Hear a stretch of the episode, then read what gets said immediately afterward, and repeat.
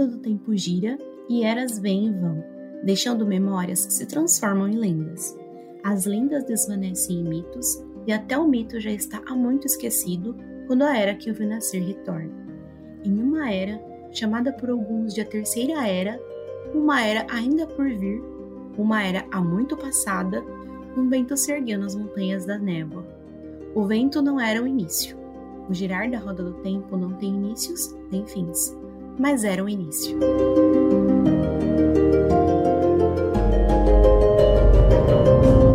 Olá, povo dragão! Finalmente estamos de volta! Esse é o nosso 18 episódio. Tivemos uma pausa aí, né, gente, por um bom motivo. A gente precisou focar um pouquinho na série de TV que saiu recentemente pela Amazon Prime Video. Eu acho que vocês devem ter conferido. Porque aqui a gente tem uma concentração de fãs, né? Então eu acredito que vocês conferiram. E aí, depois de um tempo, então, que a gente focou ali nosso conteúdo no YouTube, a gente também focou um pouquinho em disponibilizar o portal. Não sei se vocês já conhecem o nosso portal, eu vou deixar, a gente sempre vai deixar aqui na descrição para vocês acessarem também as informações. Agora a gente pretende então voltar aos pouquinhos com os episódios, né? E se você é novo por aqui, então esse podcast é dedicado à série A Roda do Tempo, série de livros publicada pela editora Intrínseca aqui no Brasil e também série de TV publicada pela Amazon Prime. Eu sou a Gisele e bem-vindos! Saudações, devotos da sombra e amigos das trevas, eu sou o Kalil. Estamos aí, uh, depois de uma pequena pausa, não, de uma grande pausa, acho que o nosso último episódio foi em novembro, começo de novembro, antes de sair a série, e a gente produziu muito conteúdo em vídeo, em lives também, lá no nosso canal. E o nosso site, povodragão.com.br, é fácil de decorar é, onde a gente vai reunir a wiki, notícias, principalmente aí a segunda temporada chegando. Muita coisa, muito conteúdo. Sigam a gente aí nas redes sociais. E no momento que a gente está gravando aqui agora, não atingimos ainda os 2 mil inscritos. Faltam uns 40, umas 40 pessoas. Pelo amor de Deus, se inscrevam, é, ativem as notificações e tudo mais para a gente alcançar essa meta. Que é muito importante, né? A gente é um canalzinho sobre a roda do tempo aí, chegando aos 2 mil inscritos. Eu acho isso muito, muito legal e muito relevante. Olá, seguidores da Luz, tudo bem com vocês? Eu sou o Emerson. Não. E, e aí, depois de um hiato, né? Depois de uma pausa que a gente ficou bastante. A gente precisava descansar, né? A gente precisava parar de falar um pouco sobre o do tempo depois de ficar no mês de novembro e dezembro inteiro cobrindo as séries, foi uma loucura. É, então a gente precisa, precisou de um detox, né? Mas aí voltamos aí com esse episódio do ano, né? E a gente não parou, né? Mesmo depois que a gente. É, depois da série a gente fez uns vídeos ainda pro canal, né? Continuando produzindo. A gente deu uma, deu uma parada e estamos voltando agora. Descansar, descansar mesmo, eu acho que foram alguns dias, né? Tipo uns 10 dias aí que a gente realmente parou para descansar um pouquinho, né? E aí pessoal, tudo bom? Meu nome é Luan, tô com muita saudade aqui de gravar conteúdo de Roda do Tempo para vocês e agora a gente vai embora aí até o fim do ano, quem sabe até até quando der aí com muito conteúdo sobre Roda do Tempo. Esse bem bacana que a gente tá fazendo aqui hoje.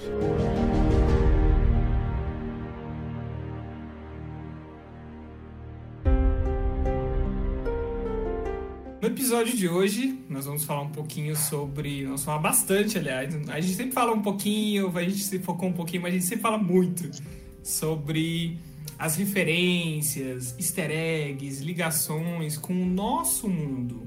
A Roda do Tempo, como vocês sabem, né? Essa história de fantasia, mas que na verdade é pós-apocalíptica e ela é baseada, né? Se passa no nosso mundo, no planeta Terra.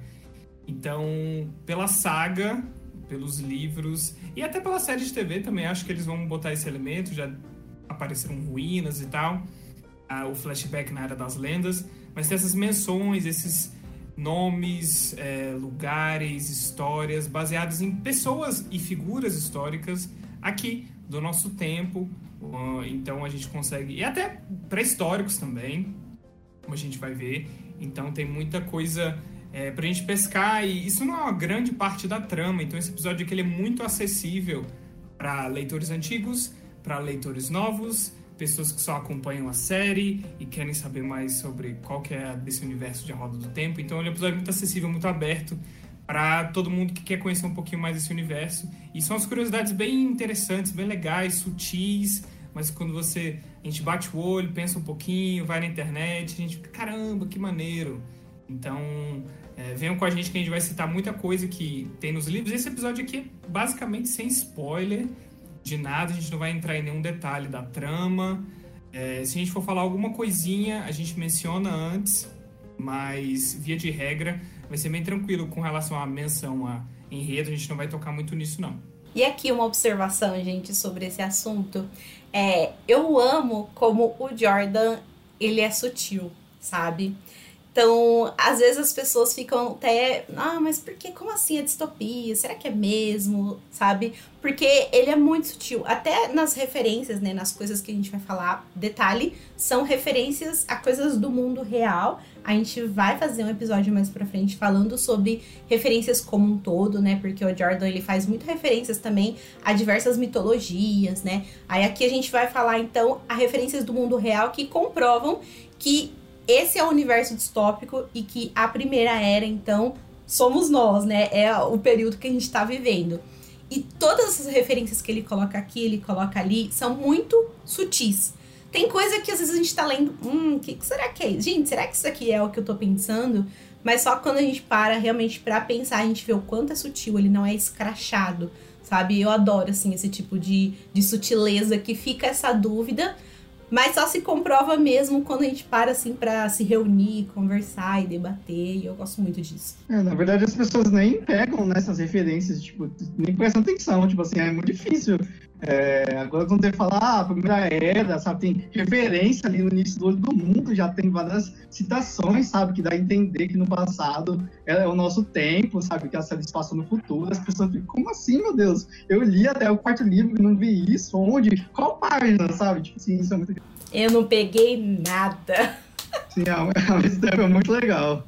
Eu acho que tem, tem gente que até lê a série inteira sem nem perceber esses, essas dicas, né? E aí, tipo, é porque eu acho que na fantasia como em geral sempre tem, tipo, eles falam uns nomes meio estranhos, assim. A gente vai depois citar os nomes, como as referências são feitas aqui, mas sempre tem uns nomes estranhos que são falados de uma era passada, não sei o que. Tipo, Senhor dos Anéis, você tem, sei lá, Númenor, você tem, sei lá, quem conhece mais de Senhor dos Anéis aí sabe aqueles nomes antigos, né? E aí em Roda do Tempo chega com uns nomes meio diferentes também, a pessoa às vezes nem pensa em tentar associar aquilo com uma coisa da vida real. Aí quando a gente vai lá e fala, ó, oh, mas você prestou atenção que isso aqui, na verdade, está referenciando a isso aqui, aí é a explosão na cabeça de muitas pessoas, igual. Acho que nós todos aqui ficamos com a cabeça explodindo quando a gente descobriu isso. E acredito que quem está assistindo aqui agora vai ficar com a cabeça explodida também quando descobrir alguma das referências que o Jordan colocou. Eu acho que um dos pontos fortes dele, e um dos pontos que, que ele trabalha bem, e assim, acho que é bem pessoal dele, essa questão de trabalhar a questão das histórias, como elas mudam, e os nomes também, né, que os nomes acabam sofrendo várias derivações e mudam conforme o tempo vai passando. Então, assim, algumas histórias não são confiáveis e tal, mas sempre tem um fundo de verdade ali, sabe? Essencialmente, aquela história aconteceu mesmo, e um pouquinho é, dela tá ali, então a gente vai acompanhar isso aqui é, ao longo do episódio de hoje. Ah, e antes de partirmos pro episódio, como a gente falou, esse que são só vai ser um vídeo só sobre referências de pessoas, sei lá, pessoas históricas, é, até, tem até coisas de folclore e tal, mas que às vezes são baseados em personagens reais e tal, porque no fim do ano a gente vai fazer, vai, no fim do ano, aliás, vai sair um livro novo de A Roda do Tempo, que é na verdade um livro de não ficção, chama Origins of the Wheel of Time, né? As Origens da Roda do Tempo, que vai tratar, vai ser um grande compilado, aprofundado sobre as inspirações mitológicas do Robert Jordan. E a gente planeja ler esse livro e fazer um episódio a respeito. No nosso segundo episódio do podcast, lá no nosso começo, a gente tem um episódio sobre inspirações e tudo mais, mas aquele episódio é um pouco de tudo. A gente fala sobre várias coisas uhum. e com esse livro novo que vai chegar em novembro, a gente vai ter um material muito muito extenso, muito amplo para a gente trabalhar, então vai ser legal também. Então aqui a gente vai ter mais a referências de pessoas e momentos reais, digamos assim. Nossa, eu tô mais ansioso com esse livro do que para a segunda temporada. ah, mas você é hater, não conta, não conta. É fã ou é hater? Hater, né? Fã dos livros.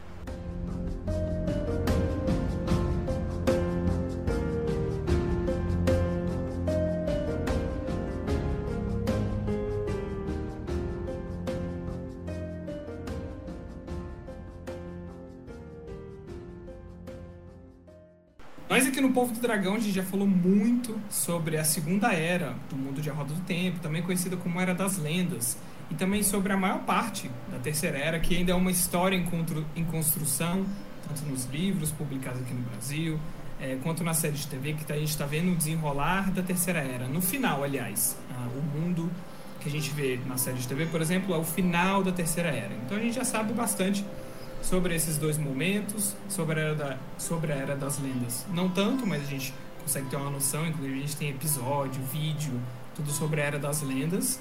A gente sabe que a quarta era tá chegando, né? Já que o que a gente vê na saga atual é o fim da terceira era, a gente sabe que a quarta era tá próxima, algumas é, profecias e citações nos livros mesmo são de fragmentos escritos da quarta era, então a gente sabe que a terceira era vai passar, não é um spoiler, ela tá para chegar, mas a gente não sabe virtualmente nada sobre o que vai acontecer na quarta era, né? Só quem leu até o final dos livros talvez pode ter uma, uma noçãozinha do que vem na quarta era. Gente, eu, eu acho incrível quando eu vejo uma profecia que cabe perfeitamente pro que tá acontecendo. Aí você vai ver lá, quarta era, eu falo, uou! Vai acontecer tudo de novo mesmo! ah, eu acho muito, muito incrível quando vejo. Essas profecias da quarta era é fácil porque é só você dizer o que aconteceu, né? Tipo, o dragão vai fazer isso, a pessoa provavelmente viveu aquilo. Ou sei lá, às vezes é o futuro na quarta era. É, mas eu acho muito instigante, né? Tipo, ah, quarta era, você vê que assim, uai, ainda vai vir. Já tem uma profecia, que massa.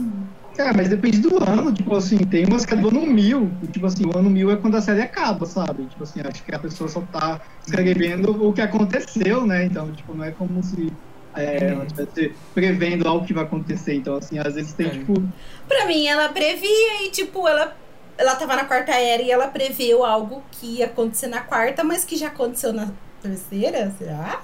é, sei Acho lá. que é mais ela contando esses fragmentos da quarta É. se eu não me engano, é mais de história. Ela tá tipo, roubando. A história do É. dragão. Eu acho e que é mais de profecia. é, eu sei- Ai, profecia parece que envolve um negócio de previsão e tal. Ah, não vale, né? Pegar um negócio que já aconteceu e O escrever. profeta virou historiador, então, basicamente, no mundo de roda do tempo, né? É. Mas a gente vai fazer um episódio sobre as profecias, a gente só tá tentando é, decidir a melhor forma, né, de abordar um episódio. Assim. melhor. É, Uhum. é, pô, é porque é complicado, né? Pode ser um episódio só pra gente ficar lendo profecia, eu acho que vai ficar legal. Mas Vai ter que ser em 2055, quando a Intrínseca lançar o Memory of Light. Ai, não. Memória de assunto luz. sensível. o assunto sensível. Mas então a gente já tem notícias sobre a segunda, sobre a terceira, sobre a quarta, mas e quanto à primeira era? O que, que veio antes? É, o que se sabe sobre ela? Quais foram os eventos marcantes que definiram a primeira era? Como já falamos muito por aqui, a terceira era se passa no nosso mundo, mas no futuro. Então, o Robert Jordan nos deu várias pistas ao longo dos livros, principalmente nos primeiros livros de A Roda do Tempo. Acho que ele estava um pouco desesperado e falou: "Ah, vou botar tudo aqui logo". Então, assim, não precisa avançar tanto na saga para descobrir já essas, essas pequenas joias, né? São pequenos relatos, nomes de pessoas e lugares, objetos que personagens encontram. E tudo, toda essa junção desse, desses relatos e objetos, isso nos faz crer que hoje, aqui, estamos na Primeira Era. Então, ah, na verdade, está seguindo. Existem fãs que debatem, não, não é na primeira. Nós não somos a primeira era, nós somos eras, uma era que veio depois, nós somos a quinta era, a primeira era é uma, uma outra coisa, nada a ver. Então, assim, tem esse debate, mas eu acho que é um pouco viagem demais. É mais seguro a gente afirmar que nós aqui estamos na primeira era, tá tranquilo, e aí depois tem a segunda era, a terceira e daí pra frente. A gente sabe algumas coisinhas sobre o final da primeira era, ou seja, possivelmente coisas que vão acontecer daqui a centenas ou a milhares de anos, né, do nosso momento aqui de, em 2022. É dito que o poder único foi descoberto no final da primeira era por uma pessoa chamada Tamerlin. A gente não sabe se foi um homem, se foi uma mulher, e essa pessoa mudou o mundo para sempre e o nome dessa pessoa ou variações dele, né, é, deu origem a vários cargos e até objetos. Né? Na Era das Lendas a gente tem o Anel de Tamerlin, na Terceira Era a gente tem o Trono de Emerlin. Então, é, esse, essa pessoa foi muito influente, né? porque descobriu o poder único, que pode ser maior do que isso né, para a humanidade. Os personagens também, durante a saga, mencionam e encontram também as pedras portais, e eles dizem, eles relatam que as pedras portais são artefatos. É, que foram criados antes da Era das Lendas, milhares de anos antes da Era das Lendas. E, se vocês não lembram, as pedras portais são objetos que permitem a, a pessoa acessar realidades paralelas, né? acessar o multiverso de A Roda do Tempo. E eles teriam sido, elas teriam sido criadas antes da Era das Lendas, não foram um dos objetos mágicos e tecnológicos que surgiram na Segunda Era.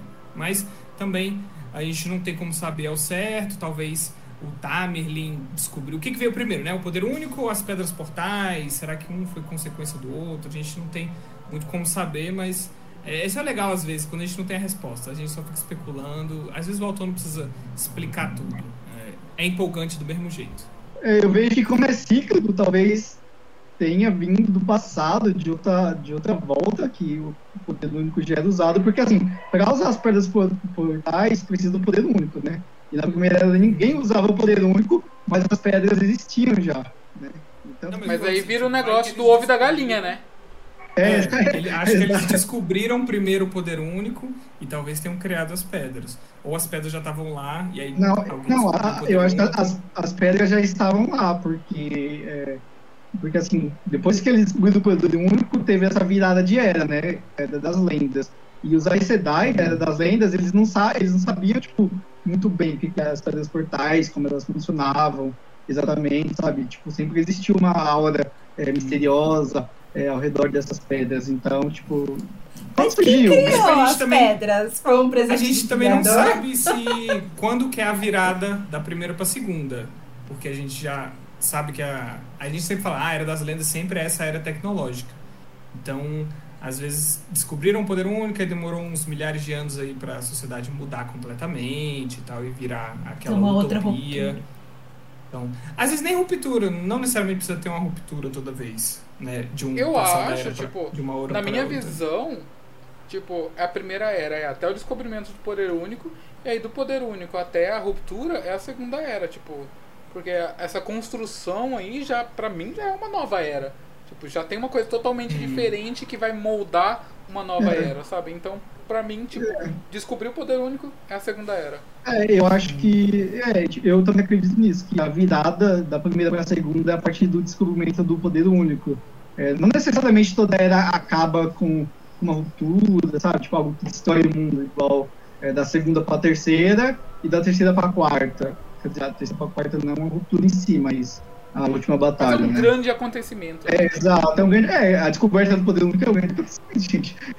Uhum. É, imagina se agora, pra gente, do nada, tipo, alguém realmente descobre que magia existe. Entendeu? Muda tudo, entendeu? Chorando, porque se descobrirem agora quer dizer que eu não vou poder usar, então não quero. não quero, vou ficar de fora. Então, no episódio de hoje, a gente vai explorar cada uma dessas mini pistas, cada um desses trechos que tem esses easter eggs, né, em referência ao nosso mundo.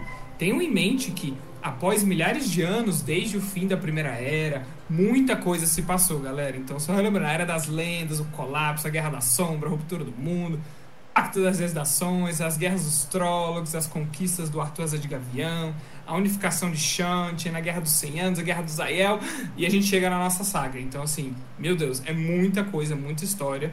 E vocês vão ver que as referências e as inspirações tiveram seus nomes ou completamente alterados ou aglutinados, e muitas vezes é, mais de um momento histórico, mais de, de um personagem histórico foi combinado para formar uma era. Ou mais de um personagem ou mais de um momento histórico foi combinado para formar uma dessas histórias, uma dessas lendas. Então, às vezes, não necessariamente pode ser o nome de um personagem histórico com a história, né, os feitos de outro personagem. Então, assim, não necessariamente o nome vai entregar tudo. Então, às vezes tem que ler um pouquinho a história para ver onde que ele se encaixa. Então, a gente hoje vai explorar bem essas nuances, que é muito legal esse quebra-cabeça histórico aí que o, que o Jordan fez pra gente. Vai lá, Tom, põe teu bigode. A gente vai começar então falando sobre uma citação que tem no Olho do Mundo, especificamente é uma fala do Tom Marilyn, né, no capítulo 4, quando ele chega logo ali em Dois Rios, ele começa a fazer o showzinho dele, né? Então eu vou tentar interpretar o Tom Merlin, né? Vai descer o Tom Merlin aqui, né? Pena que não dá pra falar o no bico. Né? Quem me dera, gente, eu queria muito, né? Ah, gente, aquele ator lá, pelo amor de Deus, eu tô um crochão naquele não, mas você tem, que, você tem, que, pegar as bolinhas e ficar jogando quando você narra. ah, tá. Eu vou, eu vou ler, eu vou segurar o bigode, né? E vou, vou jogar as bolinhas tudo junto, gente. Infelizmente não sou o Tom Merlin, tô tentando interpretar aqui, né? Então, vamos lá. Vocês querem histórias? Declarou Tom Merlin. Pois eu tenho histórias e as darei a vocês.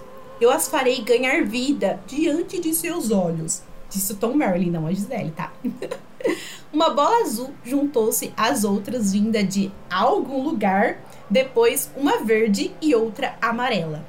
Histórias de grandes guerras e grandes heróis para os homens e meninos, para as mulheres e moças, todo o ciclo apitaragino. Meu Deus, Tom. Histórias de Arthur Paindrag Tarniel, Arthur, asa de gavião, Arthur, o grão-rei, que um dia governou todas as terras do deserto Aiel até o oceano de Arif, e mesmo além. Tem episódios sobre isso, gente.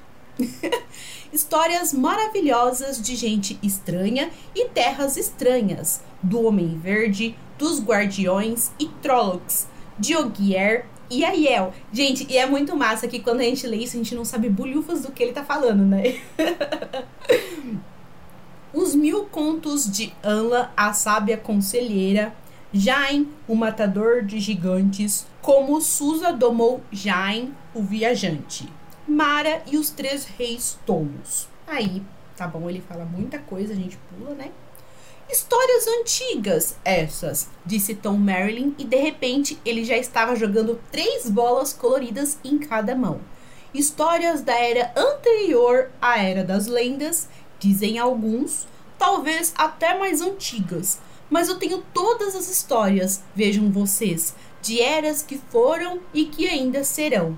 Eras em que os homens comandavam os céus e as estrelas. Fica a dica e eras em que os homens eram irmãos dos animais. A época das, da, das cavernas. É. Eras de maravilhas e eras de horrores. Eras que chegaram ao fim com chuvas de fogo caindo dos céus e eras condenadas por neve e gelo que cobriram terra e mar. Eu tenho todas as histórias e contarei todas elas. Contos de Mosque, o gigante com sua lança de fogo que podia chegar ao outro lado do mundo, e suas guerras com Elsbeth, a rainha de todos. Contos de Materese, a curandeira, mãe do admirável Indy.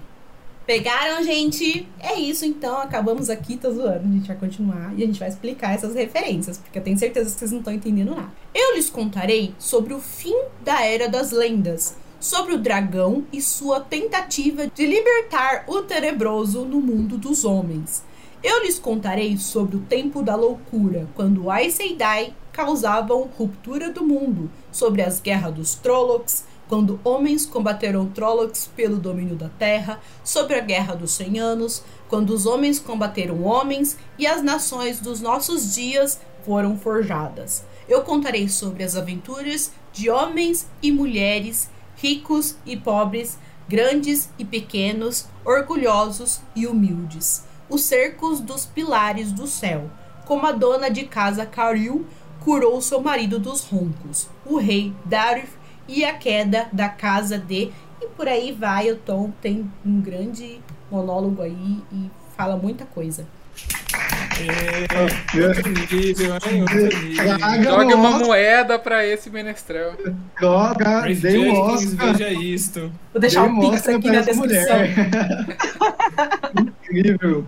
Bora lá então, gente. O que que o, que que o Tom tá falando? Então a gente vai desvendar um pouquinho do que que ele pode aí tá falando, né? Primeiro, como a gente falou pra vocês, história da era anterior à era das lendas, né?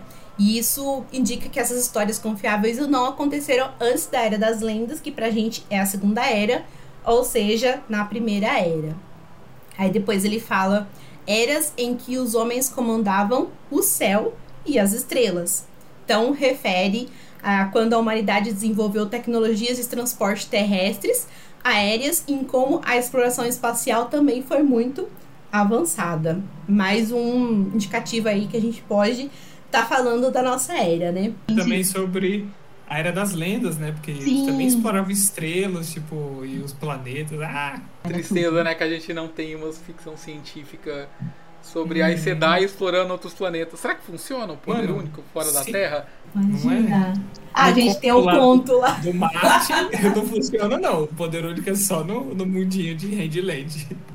Ah, Esse mas o Marte não Marte. conta, ele roubou, ele roubou. Ele faz as regras dele.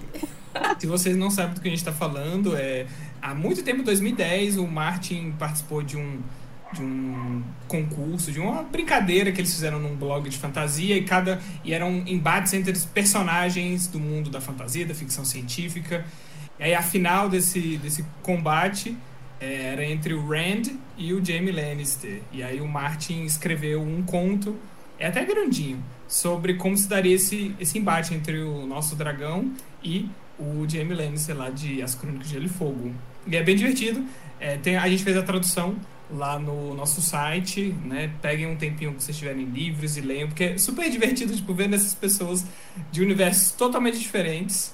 Não pode ser mais diferente do que a Roda do Tempo e as Crônicas de Gelo e Fogo. E, e, tipo, o Rand é o todo-poderoso, é Deus na Terra. E aí tem o Jaime, que é só um cara com uma espada e sem mão.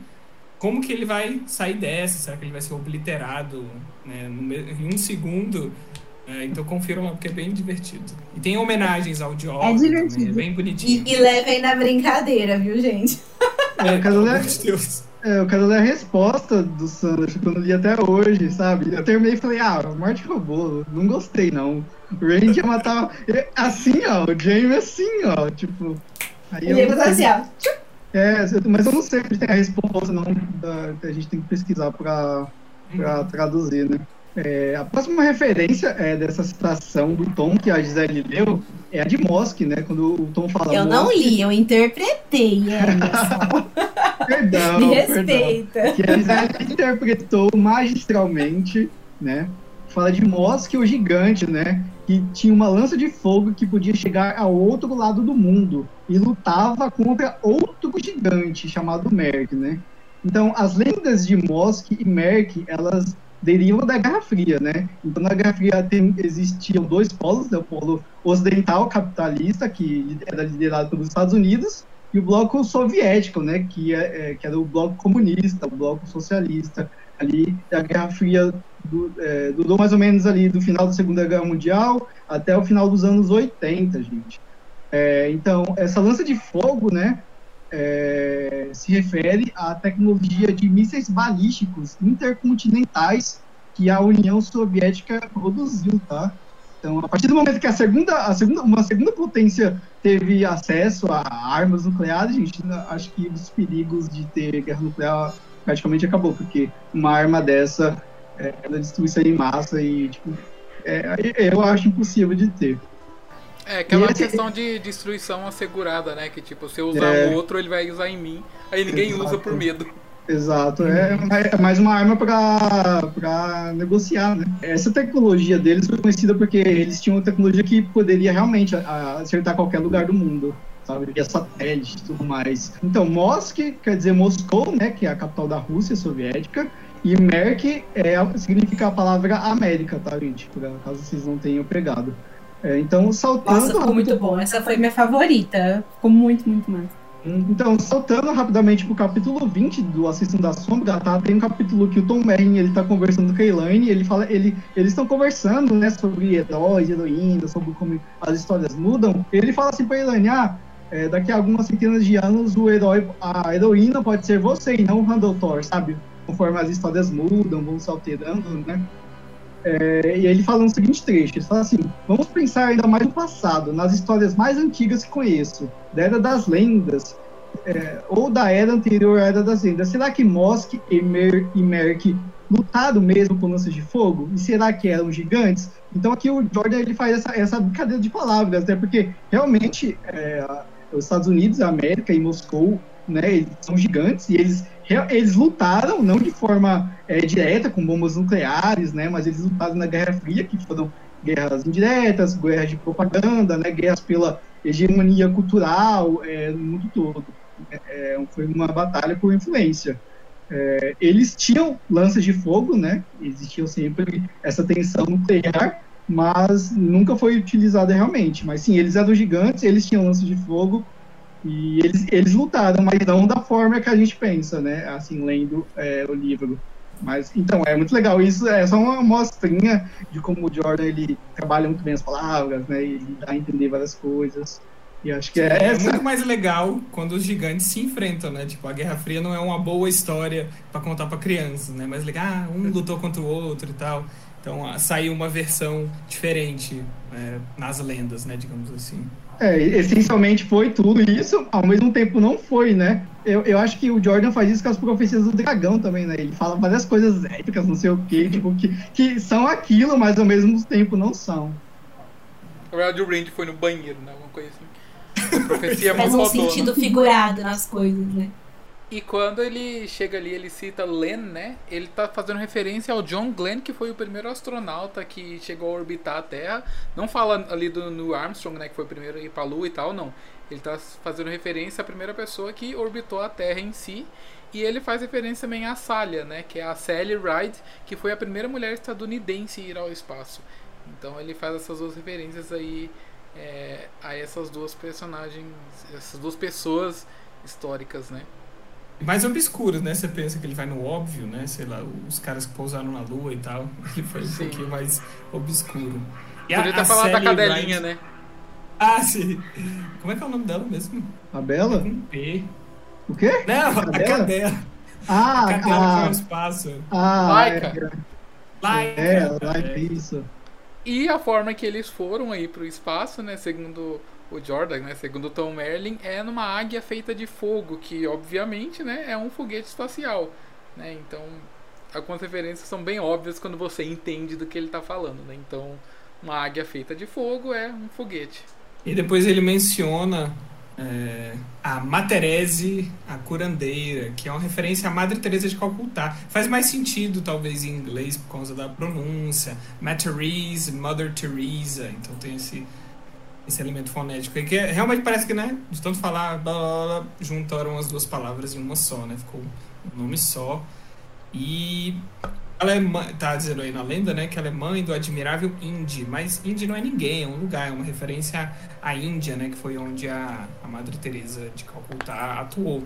Depois ele fala sobre Elsbeth, a rainha de todos, que pode ser uma referência tanto a Elizabeth II, né, a atual governante da Inglaterra, quanto à Rainha Vitória, né? Porque tinha, na época colonial britânica, tinha aquela, aquela máxima, né? O sol não se põe no, no Império Britânico, né? Porque eles governavam áreas que passavam todo o planeta Terra. Então, a, a Rainha Elizabeth, sei lá, no começo do, do reinado dela, governou... Era rainha, né, oficialmente de várias áreas e tal, ainda tinha colônias e tudo mais, mas não é o grande a coisa pela qual ela é conhecida, né? A gente é mais conhecido pela história, na história que a Rainha Vitória comandava mais na época da Rainha Vitória, o Império Britânico estava na sua extensão máxima. Então talvez tenha sido duas é, a junção de dois mitos, mas o nome ficou mais próximo ao da Rainha Elizabeth mesmo. E essa é até mais fácil, né? Elsbeth, rainha de todos, essa é uma referência até mais menos obscura. É, inclusive, do jeito que as coisas vão, acho que a Rainha Elizabeth II vai estar viva na terceira era. na terceira era. É a, mãe, é a avó da Elaine. Não, exatamente. A primeira rainha de Endor. Ela é a Neikomi, quem chegar aí no último livro vai saber é isso. Não, ela é aquela a velha que dá conselhos pra Elaine, que é a babá da Elaine. A, É a a- lá. Putz, qual é o nome é o dela? nome dela? Esqueci. Ela é a... Lin, Lin- Line. Lina. Line. Line. Line, pronto. Ela é a que dá conselhos. Inclusive no livro de enciclopédia de A Roda do Tempo tem todos os conselhos listados que ela dá, que ela tem aquelas frases de efeitos, né? Aí tu vai lá na enciclopédia, conselhos da Line, aí estão todos lá as citações, todinhas dos conselhos dela. Ela é Vamos que fazer nem a- as amas de leite lá de Game of Thrones, né? Que sempre vem com, a- com as lendas, com. Uhum. Nossa, deve ter umas 100 páginas só com é só isso. Vamos fazer um episódio sobre conselhos da Line. Tire uma cartinha, né? Você um Vou conselho. fazer o tarô de A Roda do Tempo com isso. E a última referência aí, um pouco, um pouco não, bastante obscura, assim, é uma coisa, o autor pondo a sua, sua marca na obra, né? Devia ser algo importante, algo importante pro Robert Jordan, né? Que é Anla, a Sábia Conselheira, que é uma referência a uma jornalista e colunista lá dos Estados Unidos, chamada Anne Landers, esse era um pseudônimo dela. Ela dava conselhos na coluna dela no jornal, que começou ali no fim dos anos 50, até a coluna foi só terminar em 2002, então era uma coisa que fazia bastante sucesso no jornal da época. E ela respondia perguntas sobre costumes, assim, perguntas do público feminino sobre am- amor também, tipo umas coisas bem. É tipo a Fátima coisas Bernardes, da era pré-internet. Tem umas coisas. é, tem muitas barreiras, né? Tipo assim, questão de idioma, é, de geografia. Porque assim, eu nunca pegaria essa referência dessa Anla. É, Quem é? Tipo, Musk e Merck, tipo, ah, é, essas estrelas, Ok. algumas coisas dá pra pegar, assim, né? Mas tem umas coisas que são muito específicas. Eu não pegaria isso, jamais. Uhum.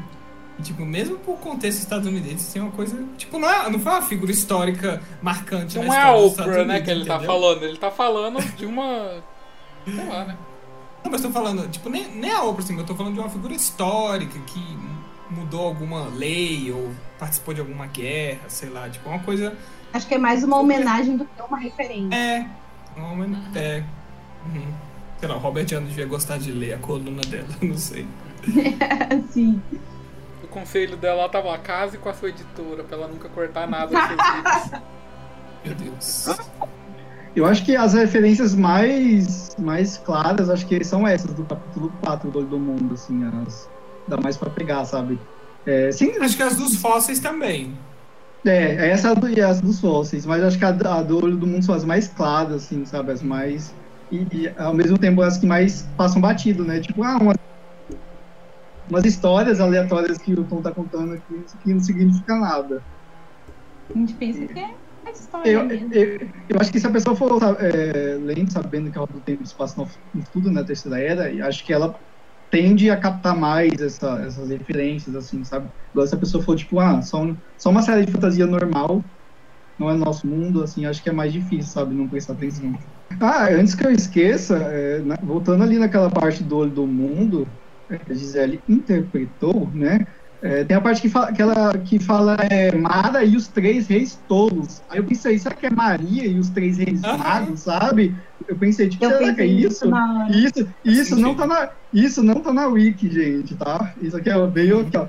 Minha cabeça, eu falei, ah, que é o- é porque tipo, mudou, mas Mara, Maria, os três reis, reis, reis tolos, né? E os três reis, reis magos lá que levaram os presentes lá pra Jesus e tal. Aí a gente volta lá sobre a primeira e a segunda era, né? Porque assim, o Lister é o dragão original. Pelo que a gente sabe, a primeira era não terminou com uma ruptura, então, tipo, não teve, tipo, perda de conhecimento, sabe? É, essas coisas.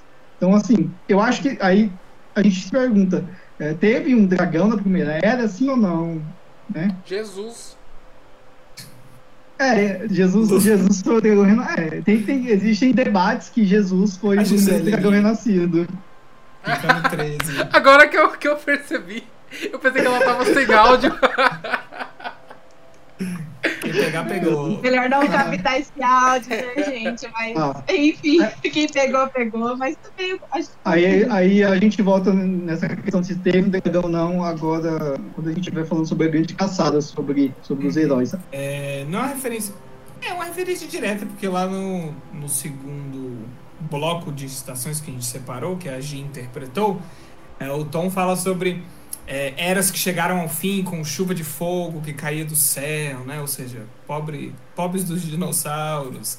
E eras condenadas por neve e gelo, né? Em referência às eras glaciais pelas quais a Terra passou e tudo mais. Então, assim, não é referência direta, mas que essas eu acho que se a pessoa sabe que é no futuro, essa dá para pegar facilmente, assim, né? Cometas e tal. Meteoros, aliás. Tá, essas foram, então, essas foram as referências do olho do mundo, todas que nós sabemos, mas se alguém pegou mais coisas, né, que, tipo, deve ter coisa que ninguém deve ter pegado, prestar atenção, não é possível, né, gente? Então, aí deixa, deixa aí nos comentários, falem pra gente, sei lá. Muito importante, né, porque tem como a gente saber tudo. É, então, agora, indo para a grande caçada, é, no capítulo 9, partidas, né, a gente tem um um crânio né, de um tigre de dentes de sabre. A gente, como a gente sabe, esse, esse tigre na, na nossa época atual já foi extinto, né, cerca, sei lá, de 10 mil anos atrás, 12 mil. Não, mais, não lembro exatamente, isso. mais, mas isso, não lembro exatamente. Então. Acho é... que é mais. Né? Mano, quem que vê esse, esse fóssil? Você lembra, Calil, quando você pegou lá? Ah, é um. É um capítulo do Bale Domon, que ele tá em Ilian ou em alguma cidade lá, e ele tá coletando, ele tá sendo chamado pelo, pelo amigo das trevas, uhum. ele tá passeando lá no, no mercado de uma cidade, aí ele vê esse crânio. Tá, então a descrição é a seguinte, ó. Então, outro objeto era a caveira de um gato grande como um leão, então velha que tinha virado pedra, mas nenhum leão jamais tivera dentes tão compridos, é, quase presas, como com um pé de comprimento. Então, esse é o primeiro fóssil é, da série do animal é, extinto já extinto há 9 mil anos. 9 mil anos. É, não faz tanto Nossa, tempo assim. recente. É, é. Esse é o, é o, primeiro fóssil, depois terá um outro. Terá outro. Né? Então, na grande caçada, a gente tem os heróis da trombeta, tá? Esses heróis, eles fazem várias referências, dá pra pegar pelo nome deles, né? É, um certo personagem, ele ouvia sem nomes, né? A, cada vez que olhava para cada um daqueles rostos, né? E alguns rostos eram diferentes, outros ele uh, acabara, acabara reconhecendo, né? Tipo, os nomes deles, tipo Michael, ao invés de Michael, é, Patrick em vez de Pedrick, Oscar em vez de Otari. Então, assim, é, como sempre, né, o Jordan acaba brincando com os nomes, né? Ele coloca é, nomes parecidos ali, derivações de nomes, nomes sofrendo alterações. Então, o primeiro, né, Miquel do Coração Puro, é, talvez, né, não é, não é, confirmado, talvez seja referência a São Miguel Arcanjo. E aí a gente tem talvez um anjo aí como herói da trombeta, quem sabe. Ou talvez seja Michael Jackson. Nossa. é, coração puro, né? É. Ele era meio infantilzão, então. Ele vai, ele vai, ele, ele vai chegar no Moonwalk, tá ligado? Nossa, que sério. Rafe, pega a referência, bote aí na segunda temporada. Uhum. Então, então, esses nomes, eles podem, né, ser, tipo, adaptações dos nomes que a gente usa ainda no nosso tempo, tá? Tipo, Padre, talvez seja referência a São Patrício, né? É, cujo nome em, em gaélico é... Como é que seria isso, Calil? Padre? Sei lá, Padre. Padraig, não sei, não falo gaélico. Padraig. Padraig, sei lá. Padraig. É. Então, tá, o próximo é Otari, que possivelmente pode ser o Santo Oscar Romero. Eu, eu não conhecia até de fazer pesquisa. Pra, é, é um santo desses contemporâneos, ele morreu em 1980. Ah, foi assassinado em 1980. Ele era de São Salvador. Não sei. O Jordan era devoto dele? Não sei. É. O próximo é, que eu falei ali sobre a questão do se teve um dragão na primeira era ou não, vem muita dessa informação, tá? Então, uma das heroínas da trombeta é a Amarezo, ou Amaterasu. É, ela é inspirada na deusa japonesa do sol, tá? E uma das figuras-chave é da religião shintoísta. É, ela carrega a espada do sol na roda do tempo, tá? Quando ela aparece.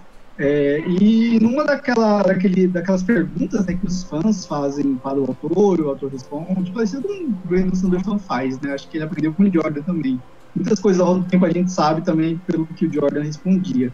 Então, é, o Jordan falou que ela é a contraparte feminina do dragão renascido, tá? E que a, ela pode ser tecida quando é, a roda requer uma salvadora do mundo do sexo feminino, porém ligada à trombeta, tá? Que é diferentemente do dragão. O dragão não é ligado à trombeta. Então, assim, isso, isso acaba é, entra naquela discussão que eu falei. Talvez nem toda era precise de um dragão renascido, né? Se o dragão passar pro lado da sombra, talvez a roda tenha que tecer uma heroína, sabe? Ou outra pessoa, um taverna tão forte é, quanto o dragão.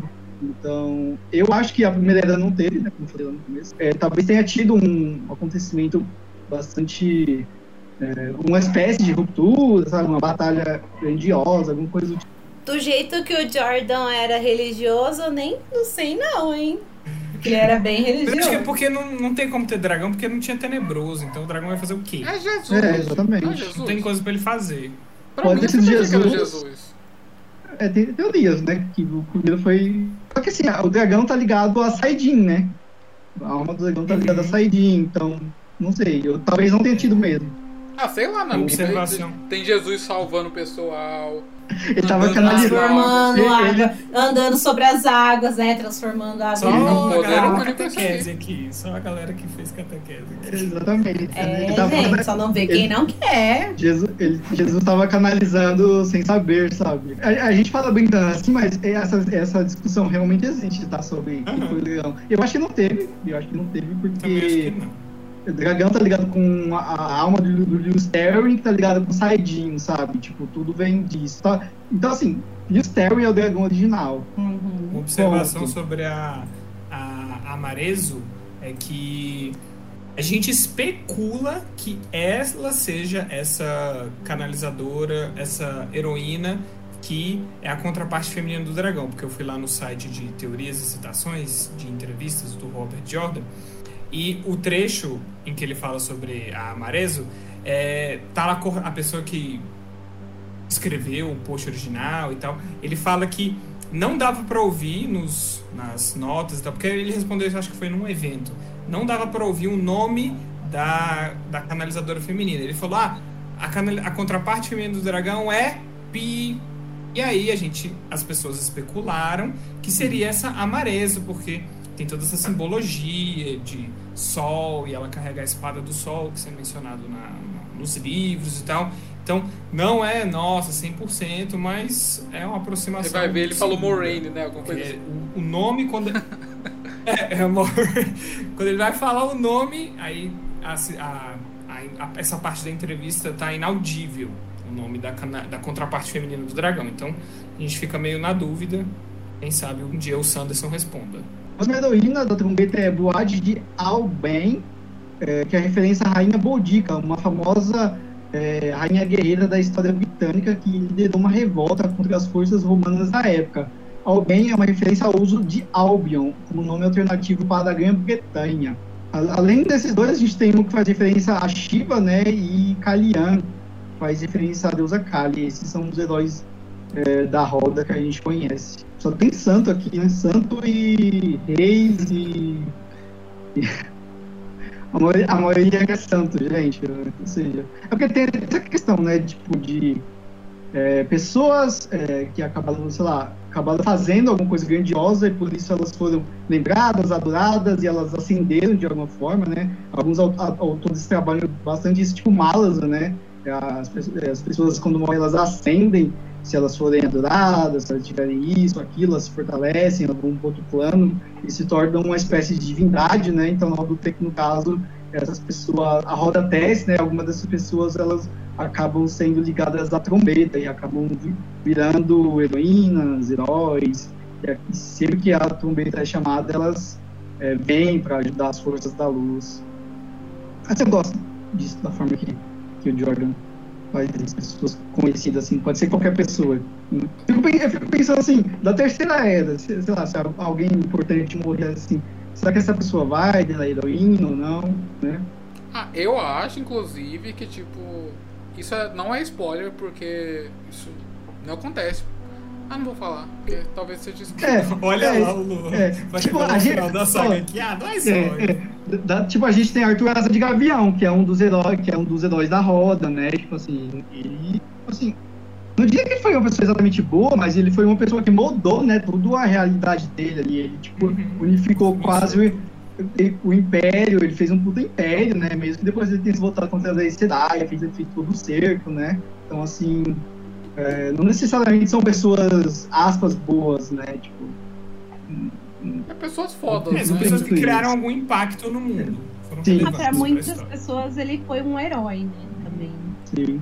E ele é lembrado até no momento atual da, da série, né, tipo... a desconfiança que as pessoas têm com a, as Aes Sedai, né?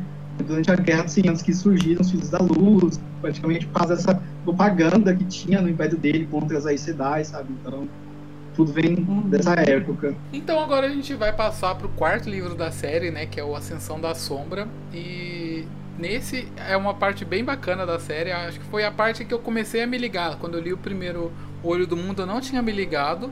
Mas nesse aqui, no quarto livro, foi quando eu comecei a me ligar. Porra, o que, que é isso aqui, hein? Daí eu fui procurar e descobri que, que era no nosso mundo mesmo e tal. Mas que aí, né, quando alguns personagens estão lá no, no Museu do Palácio da Panarca, elas encontram. é, te- lá tem várias menções a objetos que datam de milhares de anos atrás, né? Do ponto ali que está acontecendo na série. É, época, tipo, antes da Era das Lendas. Então agora eu vou, vou ler alguns trechos aqui para vocês entenderem do que eu tô falando. Então, o primeiro trecho que a gente separou aqui é uma coisa prateada em outro armário, algo que mais parecia uma estrela de três pontas dentro de um círculo, não era feito de qualquer substância que ela conhecesse. Era mais macia que metal, toda arranhada e cheia de goivaduras, porém ainda mais antiga do que qualquer um dos ossos. A dez passadas de distância podia sentir orgulho e vaidade. E que isso aqui é uma referência discreta ao símbolo da Mercedes-Benz, ou seja, a estrela de três pontas de uma marca em que inspira ganância e arrogância.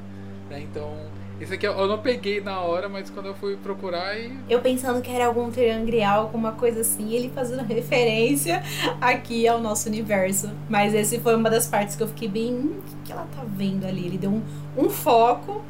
Quem é mais assim, familiarizado assim com essas marcas, com essas coisas assim, deve ter pegado, mas eu não peguei, não. Cara, tem Só que estar muito pensando no símbolo da Mercedes-Benz pra pegar essa referência, porque é muito abstrato. Tipo uma estrela de três pontas. Muita coisa pode ser uma estrela de e- três pontas. Isso passou batido, assim, eu só sei por causa, por causa da Wiki, sabe? Senão. Uhum. Não, é, é uma, é uma das referências mais sutis, sabe? É específica demais. A pessoa tem que ficar lembrando da marca de, de carro, sabe? De, de um carro. De, Tá na cabeça, assim. uma marca específica é muito difícil. Merck, Mork, estrelas, mísseis, é muito, muito, mais, muito mais claro. E é legal que Outra- ele ainda faz uma crítica social foda, né? Que inspira Hum. ganância, não sei o que, uma marca, um símbolo É. que inspira ganância, não sei o que. Pertence a classes de luxo, né? As Mercedes e tal. Tipo, é, ok, obrigado, Jordan. E aí a segunda é, citação que a gente pegou aqui é Olhou o crânio imenso mais de perto.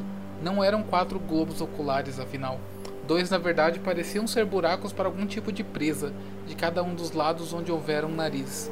Algum tipo de javali monstruoso, talvez, embora não se parecesse com o crânio de qualquer porco que ela já vira. Parecia antigo, muito antigo.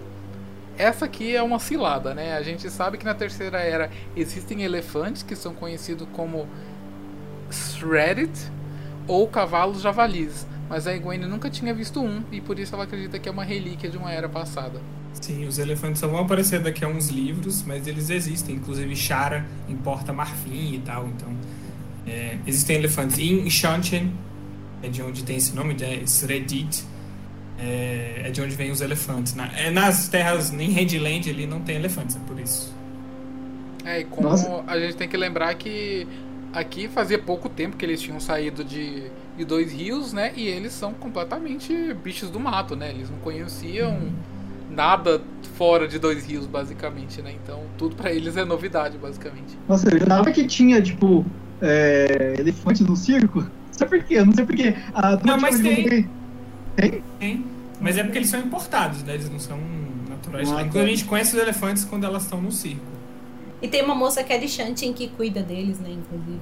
É, exato. Mas eles são é, realmente importados. Então, é isso que, isso que pega, porque assim, ah, beleza, o, dente, o, o tigre dente de sabre tá extinto no nosso tempo, né? continuou extinto, obviamente, não deu certo de volta. É, só que aí tem uns animais que, tipo, foram extintos, tipo, por quê? Tipo assim, a, a girafa agora tá em perigo de extinção e os elefantes não.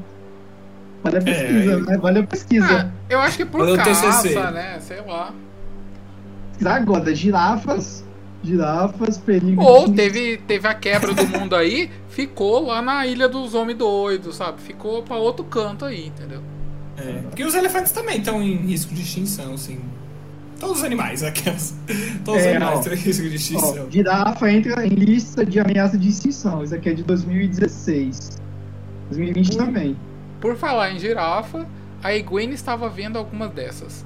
Em um dos cantos do salão havia o esqueleto de algo que parecia um urso se ursos tivessem dois dentes frontais do tamanho de seu antebraço. Do lado oposto jazia ossado de alguma besta esguia de quatro patas, com um pescoço tão comprido que o crânio chegava à metade da altura das paredes. Ou seja, é uma girafa que é, nunca chegou a aparecer em Roda do Tempo, então a gente pode considerar que ela seja um animal extinto já nessa época aí, né? Milhares de anos no futuro, quando acontece a saga. Ou talvez é, especular também que é um ossada de dinossauro, né? Que às vezes, sei lá, tinha um museu aí e acabou que mantiveram a ossada num dinossauro, mas sei lá, eu prefiro acreditar na teoria que é que é uma girafa mesmo, porque dinossauros eu acredito mais que eles estão bem conservados lá em Shonchen ainda. Não, acho que ele deu muita ênfase no pescoço, assim, eu acho que acho que é mais pra girafa mesmo. É que ela não, ela não ficou focando muito, muito tempo né, nessa parede, nesse lugar cheio de, de relíquias, né? Tipo, não é algo que ela ficou prestando atenção. Mas assim, acho que nem, nem precisou também, né? Tipo assim. Acho que o é, autor não precisa. É, acho que nem precisa ah, tipo, dar mil referências, ficar escrevendo, não sei o que, pra gente saber que aquilo foi na primeira era, sabe? Então, assim, foi, acho que é bem, bem sutil, assim, tá ótimo. É legal que ela menciona antes de falar do esqueleto do, do bicho pescoçudo, ela fala de um urso que tinha. E um urso gigantesco, né? Parece que eram dois ursos fundidos e que tinha as presas do tamanho do, do antebraço. Deve ser um outro tigre de dente de sabre aí, ou algum felino uh, antigo aí também. Do ladinho ali da girafa. Deve ser. O Palácio da Panarca é o lugar mais legal de. Ela de fica. O palácio dela é o Museu de História Natural lá de Nova York.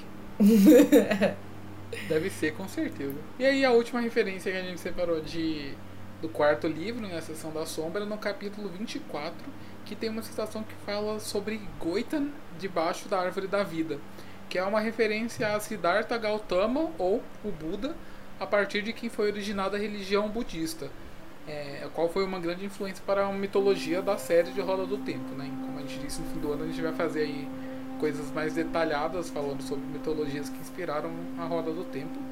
Né? E Buda ele teria passado 49 dias sentados debaixo de uma figueira, não se levantando até alcançar a iluminação. A árvore da vida é um construto da Era das Lendas que emana paz e relaxamento para todos que ficam próximos a ela. É uma referência à árvore de, árvore Bodhi, onde Buda teria alcançado a iluminação quase 2.500 anos atrás. Vocês acham que a árvore lá do que os Aiel eles gostam é essa árvore, a árvore da vida? É, tipo, acho uma referência é, clara, né?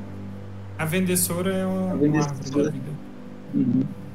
As árvores Cora, que em inglês escreve com CH, né? E aí em português eles tiraram o H, porque senão ficaria árvores chora. Eles mudaram a grafia na tradução uhum. para não criar é, um, um mal entendimento aí. Inclusive, Buda, gente, leiam o mangá Buda do Osamu Tezuka, é muito legal, hein? Não tem em português, eu acho, vai sair, mas tem em inglês que é muito e show. Tem o, o Siddhartha do Herman é, Hesse. Ah, eu li ano passado, muito bom. Pequenininho, tem tipo 120 páginas, é, é bem muito incrível. E agora uma referência lá do livro 13, mas calma, é só uma referência de nome mesmo, a gente não vai, vai falar quem morre spoiler aqui, né? lá do fim da saga. Meu Deus, vai acabar com com a leitura de vocês, não, brincadeira. É, eles mencionam, um, é uma citação de alguém é, se referenciando a, a, uma figura do passado e é uma citação interrompida. Então a pessoa está tipo falando, ah, como eu gostaria de ter ouvido Gilgamé, aí três pontinhos. Aí, pela grafia, é muito claro que se refere a Gilgamesh, né, a figura, o protagonista de um dos primeiros, das primeiras obras da literatura mundial, digamos assim, literatura escrita. E aí, como tem três pontinhos, as pessoas perguntaram se o nome dele era Gilgamé mesmo, né? Tipo, um nome que se mudou ao longo do tempo, né? O nome ficou reduzido. Ou se era só uma pessoa que foi interrompida e não conseguiu terminar o nome do, dessa figura histórica. Mas o Sanderson, como né, foi um livro escrito por ele, ele disse que a, essa é a grafia mesmo, essa referência histórica a Gilgamesh. É, na, no universo do Tempo ficou só Gilgamé. Assim, e a gente não sabe se isso foi uma referência do Jordan, tipo, que estava nas notas, porque o Jordan escreveu muitas notas que não chegaram a ser usadas em A Roda do Tempo, né? Coisas de construção de mundo que ele devia fazer num, num, num, furor, assim, sair escrevendo um monte de coisa, nem tudo ele usava. Ou se foi uma invenção do Sanderson, ele queria deixar. O Sanderson deixou várias marcas, até personagens inteiros é, nos livros que ele escreveu, então às vezes pode ter sido uma coisa que ele quis inserir e tal. A gente não sabe, não mas é referência a uma obra da literatura. Inclusive, a gente tem tradução de Gilgamesh direto do Acádio, aqui em português. Assim, quem fala Acádio, tipo, eu admiro muito essa pessoa. Esse tradutor, inclusive, eu vi uma entrevista com ele no podcast Estado da Arte, é muito bom. E, tipo, mano, que língua é essa? Quem fala isso? Enfim, a gente tem uma tradução direta de Gilgamesh aqui para o português brasileiro, que é uma coisa muito foda, muito legal. Qual é o nome da escrita? É cuneiforme, né? Que a cuneiforme. de Gilgamesh foi escrita. É, eu li isso no Mundo da Escrita, aquele livro lá de... A, nossa, é, muito bom. É, é, nossa, é muito gostosinho. Ele fala bastante é, da epopeia de Gilgamesh. Inclusive, o primeiro romance gay do, de todos os tempos, é isso aí. O filme dele lá chama. Eternos, né? O nome do filme do Gilgamesh. É.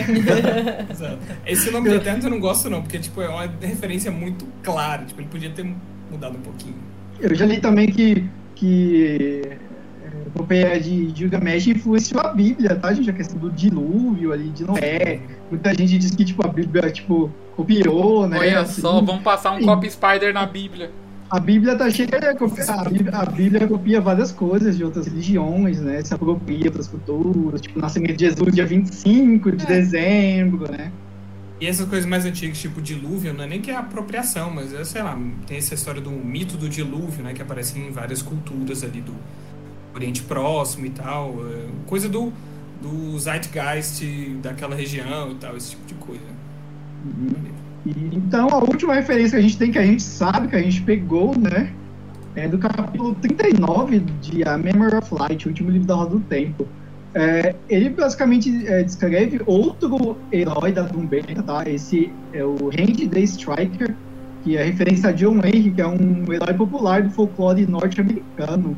Ele, ele é, na verdade, o John Henry, um liberto afro-americano que teria trabalhado como condutor de aço. Então ele, ele carrega um martelo e uma broca. E ele aparece dessa forma também na Roda do Tempo. Eu, eu achei um pouco, primeira vez meio tipo um herói que carrega um martelo e uma broca. Eu fico, eu fico me perguntando como é que ele vai lutar desse jeito, sei lá, sabe? Bota na testa, assim, ah, mete, entendeu? Eu não faço ideia, porque o martelo dele não é o martelo do Perry. Pô, o martelo do Perry deve ter uns 20 quilos fácil, é grandão, sabe? Que ele só uhum. sai, tipo, pegando nos trolls, sei lá, enfim, né? Mas o que, que é uma broca? Uma broca, né? É uma broca, é um. É uma estaca, tipo, né? É, tipo uma estaca grande. Só que. Ah, então, você... botou na testa martelada aqui, já é. sei lá. Inclusive tem, tem no Wikipedia sobre John, John Wayne, tá?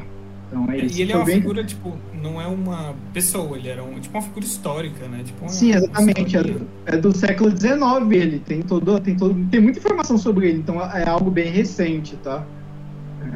É, assim, a maioria, da, a maioria, a maioria é, das referências que. A gente não sabe se é do Jordan ou se é do Sanderson, né? Porque aqui é do último livro. E, tipo assim, é bem, é bem aleatório, porque eu não conhecia também. Eu acho que a pessoa tem que tipo, saber da história do próprio país, né? Do folclore e tal, de algumas figuras, para ter pego essa referência. Eu, os brasileiros jamais teria, teria passado batido por mim. Tudo bem, a gente está falando de uma cultura hegemônica que são os Estados Unidos, mas é legal que tem essas coisas pequenas, assim, que. Tá, não precisa ser óbvio uma referência para todo mundo entender, não precisa ser Napoleão ou, sei lá, Cleópatra. Pode ser uma coisa micro é, que é legal quando você descobre, nossa, que coisa peculiar, então você vai aprender uma coisa nova, tipo, uma referência sobre uma figura que a gente não faz ideia aqui no Brasil e tal. Às vezes, sei lá, não sei se é muito popular nos Estados Unidos, mas aqui não, então é divertido, a gente aprende uma coisa nova, no fim das contas. É, eu acho que é pra ser sutil mesmo. Acho que fosse uma coisa mais escancarada, né? Talvez não. Não sei, não sei se seria tão legal. Ia distrair, talvez, o leitor. É, eu acho que coisas grandes, tipo figura de Napoleão, Alexandre o Grande, eu acho que ele, ele, na verdade, ele constrói personagens, batalhas, né, mitologia em volta dessas coisas. Por exemplo, é, nesse livro que o Calil falou, que vai sair, né, Orange, Orange of, of Real Time, é, ele fala que tem uma batalha, a grande batalha de Napoleão, só que eu não sei qual é, de todos os livros que eu li, assim, eu não sei qual, qual foi a batalha da série, que é um retrato da batalha de Waterloo né, que foi a batalha que o Napoleão perdeu, a última batalha. Uhum. Eu não sei. Qual livro? O quinto livro? Não sei. Eu não faço ideia. Qual batalha que o Randy perdeu, assim? Eu não sei. Então, assim. Eu tô é, muito ansioso por esse livro, velho. Sim, eu também. Tipo assim, a gente sabe que o Arthur Alas de Gavião, ele tem inspiração em Alexandre o Grande, tá? Em César, sabe? Império Romano e tudo mais. Então, acho que ele usa essas figuras, assim, pra tipo, usar ela também, né? Várias inspirações. A gente tem episódio de inspirações, segundo. Tudo aquilo que a gente conversou. Então. É, tô, muito, tô muito ansioso com o livro. A gente sabe muita coisa, né? Que o Jordan ele, ele acabou se inspirando para construir a série, os povos, né? E tudo mais.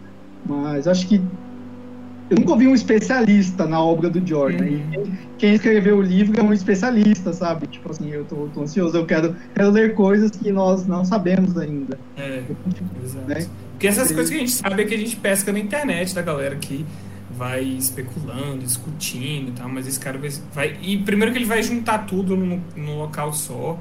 E vai ter um monte de essas, ele vai ter um mapa novo, notas que nunca foram publicadas antes, entrevista com o Jordan. Então, assim, vai ser o chuchuzinho da, de novidades, assim. Pena que é pequeno, tem menos de 300 páginas. Falei, caramba. É, eu fiquei muito puto. Podia ter uns 500 páginas, né? Tipo, de Vai ser muito legal.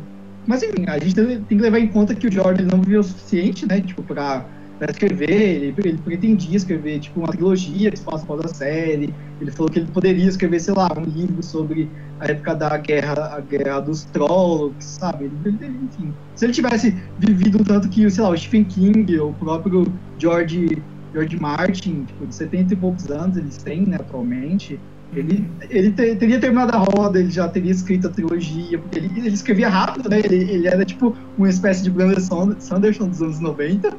Não era, não era muito comum sair um, é, um livro de fantasia de 800 páginas por ano, assim, né? Nos anos 90. Anos 80, anos 90. Então o Jordan escrevia bastante, né? E livros eu... bons, né? Tipo, não é Exato. soltando qualquer coisa, ele soltava livros bons, né? Se a gente levar em consideração que ele começou a publicar é, em 1990 e aí ele faleceu em 2007, quantos livros? Ele publicou 11 livros nesse intervalo e tem livros assim de quase mil páginas, né? Acho que nenhum ultrapassa mil páginas, mas quase mil páginas. E tem pessoas que lançam livro, tipo, de dois em dois anos só. Então, assim, ele publicou coisa pra caramba nesse intervalo, né? E olha que teve o problema da saúde dele, né? É, ele, ele publicou 13 livros, né? Que são os 11. Aí tem o New Spring e tem o livro, o livro enciclopédia, que é, de, que é dele e de outra mulher, a Teresa Peterson, Patterson, esqueci o sobrenome dela agora. Então, é, assim, assim. É, ele, tinha, ele, ele tinha um mundo construído, né? Igual o Martin tem dele, sabe? Só que acho que o Martin ele teve mais tempo, né, pra desenvolver, sabe? Uhum. É, ainda tá desenvolvendo, né? Porque faltam dois livros ainda. Sim rápido, ok? Os três primeiros saíram tudo com um intervalo de menos de dois anos entre um e outro. Aí depois eles. Porque agora faz 11 anos já. Problemas. Eu acho que ele já tinha é, mais ou menos pronto, assim, antes, né? Aí depois, putz, caramba, agora. É, encontrou problemas específicos no, no enredo e tal, mas enfim. É, mas é, mesmo assim eu acho muito rico ter um tanto de livro que tem. Eu acho esse livro que a gente usou para fazer a maioria dos roteiros, sabe? Eu acho eles muito ricos. Mano, e pausa que eu tô segurando o riso aqui há minutos, que o Luan ele simplesmente jogou a gata do, do lado pro outro. Parece um boneco de pano, velho. Bravo. É que, é que ela tava mordendo meu pé, essa fé da puta. Eu juro que eu pensei, meu, o que, que é isso? Um pano? É a gata. Jogou, Deixa isso. Faz um corte disso, Gisele. É que ela fica mordendo o pé, essa nanica aqui, ó. Ai, gente. Nossa, é que ela tá com três meses, ela tá na fase capeta, sabe? Então, tipo, tá insuportável. Ah, eu entendo. Nossa senhora. Então foram essas as curiosidades que a gente é, encontrou para trazer para vocês. Como a gente fala, esse universo ele é muito rico. Quanto mais coisa a gente procura, mais coisa a gente acha. São muitas coisas legais mesmo. E a gente achou interessante trazer essas curiosidades justamente para provar que a Roda do Tempo é uma distopia, sabe? E o Jordan colocava algumas coisinhas ali sutilmente pra gente pegar ou não, né? Pra gente pegar em conjunto e pensar e quebrar a cabeça. Então é muito legal pra gente conhecer um pouco mais desse universo e a gente quis trazer também um assunto mais leve para voltar aos pouquinhos, né, gente? então foi legal esse bate-papo. A gente espera que vocês tenham gostado dessas curiosidades. Conta aqui então pra gente o que vocês acharam, se vocês é, encontraram alguma coisa lendo, até parece, né? Mas conta mesmo o que vocês acharam então dessas curiosidades e é isso. Se vocês tiverem alguma coisa que a gente não falou aqui, contem aqui nos comentários, porque, né, muita coisa é aberta para interpretação, não tem verdade ou, ou não tem certo ou errado nessa discussão. Então, contem aqui se vocês sabem de mais alguma ou tem uma outra interpretação. É, talvez tenha algum detalhe que tenha passado batido, né, todo mundo, que não tenha é, pegado uma referência, alguma coisa no nosso mundo, não, aí falem aí, deixem nos comentários.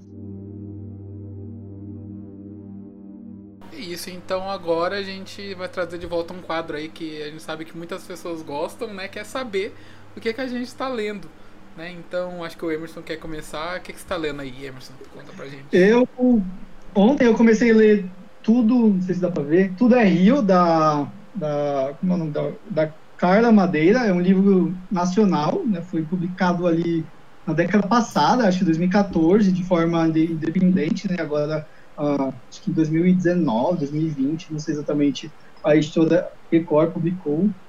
E estou gostando bastante. É um livro que fala de muita coisa, mas eu li 30% e fiquei muito incomodado pelas, pelo, pelo tema, assim, que a, que a autora retrata, é muito pesado, sabe? A questão, tipo, esse começo, assim, uma certa personagem ainda tem uma vibe meio Lolita, eu fiquei tipo, muito incomodado, sabe? É um negócio que eu tenho, eu não li até hoje, assim, mas eu sei bastante sobre se Lolita aborda, sabe? Aí tô meio incomodado.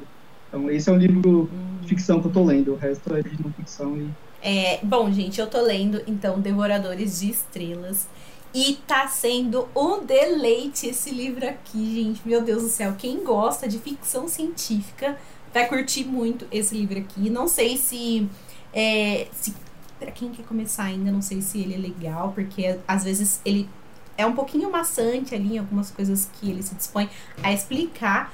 Mas mesmo assim, gente tá sendo uma delicinha. A gente tem aqui um cara que ele acorda é, numa nave sem. Ele, ele passou um tempo de, em coma induzido, mas alguma coisa deu errado que ele esqueceu. O que, que ele tá fazendo ali? Só sei que ele acorda numa nave, só ele tá vivo e ele tá em meio ao espaço. E aí, aos pouquinhos, ele começa a tentar descobrir o que, que ele tá fazendo ali qual que é a missão dele. Esse aqui é o mesmo autor de Perdido em Marte, então ele gosta muito de escrever esses personagens sozinhos, meio que se virando sozinho, né? E esse daí é só o comecinho mesmo, é só a premissa da premissa, porque muita coisa legal acontece aqui nesse livro, gente. E, sério, é incrível. Eu tô na metade já, tô devorando esse livro e tá sendo muito, muito legal. Eu, eu sempre quis ler Perdido em Marte, parece ser muito legal, parece ser bem gostosinho de ler. É maravilhoso. É gigante. O autor é muito engraçado, nossa. Vou colocar na lista aí pra ler. Eu tô lendo Cidade nas Nuvens, do Anthony Doerr, que eu amo o livro anterior dele, o Toda a Luz que Não Podemos Ver. Deu uma travada, mas não porque o livro tá ruim, só... Não é uma travada também, mas eu não avancei quanto, tanto quanto eu poderia. E hoje eu comecei e já li, tipo, 40% do The House and the Cerulean Sea. Tô ouvindo no audiobook. Ah, Obrigado, Luan, por ter falado tanto da Storytel. Gente, a história é muito boa, meu Deus. Patrocine Patrocina a gente. nós. Os audiobooks tudo. Nossa, facinho. Você pega lá na hora, o preço é muito bom. E, nossa, muito gostosinho. É desses livros você fica, ai, amo, amo ler e tal. Muito fofo e tem uns temas bem legaisinhos. É um pouco triste também. Acho que vem esse ano, né? Pela Morro Branco. Vem. Acho que é. Então, Esse livro me passou uma vibe meio Mar Sem Estrelas, aí eu tipo fico, com- fico com o pé pra trás. Não, não é difícil, não é, não é. Pensa num, num romance do Dostoiévski sobre burocrata, um cara burocrata que, que vive a vida dele, aí ele, ele vai para um lugar diferente que vai contestar todas as crenças dele, ele é tudo certinho e quadradinho e tal, aí ele vai para esse orfanato, conhece pessoas diferentonas e tal, é bem gostosinho. Eu tô travado aí no Memorial do Convento do José Saramago, que eu não tô com cabeça para José Saramago tentando imitar a linguagem do século XVIII, assim, tá um pouco demais para mim. Bom, e eu tô é, acompanhando o Arcanium Unbounded, né, do, do Brandon Sanderson, que são várias, vários contos da Cosmere, né, que ele vai separando por cada planeta ali, tudo certinho, bem daorinha. Já tô começando a descobrir mais coisas sobre a Cosmere, porque esse livro revela várias coisinhas a mais, né, e tal. Eu tô gostando menos do que eu achei que gostaria, mas ainda assim tá tá legal, sabe? Tá bacana. Mas, sei lá, pra mim acho que nada que o Sanderson escrever fora de Stormlight Archive é tão bom quanto Stormlight Archive. Eu acho que é tipo o top dele assim. E outra coisa que eu tô lendo por influência do Kalil é o problema dos três corpos, que é maravilhoso isso aqui, gente. Eu tô eu fico Tô me sentindo influenciada sento, também. Em breve vem aí. Cada gente. vez que eu sento para ler isso aqui, tipo, eu paro e só penso naquilo ali, porque às vezes você tem que pensar para ler esse livro aqui, porque ele vem com umas teorias assim para você que são coisas bem que avançadas de, de coisas científicas, só que ele vai explicando de uma forma tão dinâmica e natural e dando exemplos e mostrando assim que vai ficando bem didático para você aprender. E sem dar spoiler, basicamente isso aqui conta uma invasão científica, invasão alienígena, só que baseado em teorias totalmente reais. Então, tipo, se acontecesse, base... provavelmente seria dessa forma, sabe? Mais ou menos assim. É, do nada, tipo, do nada, três amigos começaram a ler em janeiro, Calil e mais dois, tipo, falar que é muito bom. Eu falei, meu Deus, preciso ler, tipo, porque até então eu tinha ouvido só comentários negativos sobre o livro e tal, não sei porquê, faz alguns Ai, quem, não, quem faz crítica negativa a esse livro é burro, não entendeu. Aí eu, aí eu peguei pra ler, Aí eu peguei pra ler, começa, tipo, na Revolução Cultural Chinesa ali, sabe? Eu falei, é um tema que me interessa, eu não sabia que tinha isso no livro, né? Obviamente é só o começo, depois, tipo, tem um salto de tempo, e é muito bom. Uhum. Eu quero ler o segundo esse ano ainda. Você e o, o, primeiro é o menos, menos legal dos três. Assim. Gente, esse livro vai do, dos anos 60 até o fim do universo. É o nível do épico dessa trilogia. Nossa, meu Deus, é tudo. Eu poderia passar outro... horas aqui, mas vou ficar calado o terceiro e último que eu tô lendo é o Império do Vampiro. Só que eu tô lendo muito lentamente esse livro aqui, porque ele é uma fantasia bem pesada, só de tamanho também, né? O livro é bem pesado. E, Caralho! eu acho que ele é muito clichê em algumas coisas. Então eu tô bem demorando para passar desse começo, porque tá bem clichê. Parece fantasia. Eu não vou falar o que eu quero falar, porque que é fantasia. fantasia escrita por branco brasileiro, sabe? Que é sempre aquelas, aqueles uhum. mega clichê de fantasia, sabe? Tá bem aquilo, sabe? Tipo, ai, é o rei, não sei o quê. Ai, ah, tá chato por enquanto, sabe? Eu vou continuar basicamente por causa das ilustrações. Deixa eu ver. Umas coisas incríveis, ó. Tipo, ele é todo Nossa. ilustrado, fiquei chocado. Todinho, tipo. Eu vou pegar em alguma hora que eu tiver com tempo, sabe? para ler, sentar e ler só.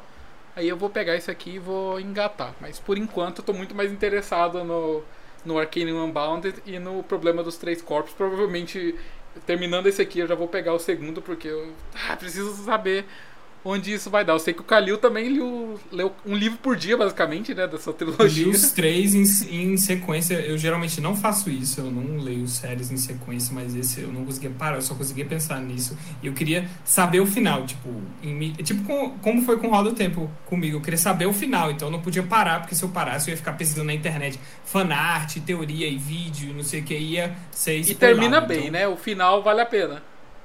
Não, perfeito, perfeito. E é isso. E, outra coisa que eu gostei é porque é de um autor chinês, né, gente? A gente lê pouco autores orientais, né? Tipo, é um uhum. negócio bem pouco acessível pra gente. Eu fui até na Amazon perguntar, é, ver a, as avaliações do problema dos três corpos. Tipo, tem gente xingando só porque o autor é chinês e, assim, ele... Ele, porque ele, tipo, ele concorda com o regime da China, sabe? Eu não sei se o, o autor ele é filiado ao Partido Comunista Chinês e tal. Tinha gente tipo, ah, o livro é bom, mas eu não gosto do autor por causa da orientação política dele, sabe? Ele tem umas, mas eu acho que talvez não seja por isso. Ele tem umas questões, umas polêmicas de algo que ele falou sobre Hong Kong, tratamento. A política da China com relação a Hong Kong. Teve uma treta e eu não, não li a respeito, porque eu não queria estragar minha leitura, porque parece que ele falou umas merdas aí e tal. Autor de ficção científica, assim, tenta ficar só no livro porque quase todos têm problema, sabe? É pro, Asimov, é Ray Bradbury, né? Tudo. Arthur C. Clarke, sabe? É, não, não dá. Você tá curtindo a leitura, pega só o livro. Vai ser feliz, assim, na ignorância. Porque você vai pesquisar. Não dá. Então é isso, gente. Espero que vocês tenham gostado do episódio, do nosso comentário sobre as leituras. Deixem comentários, sugestões de vídeos que vocês queiram que a gente traga.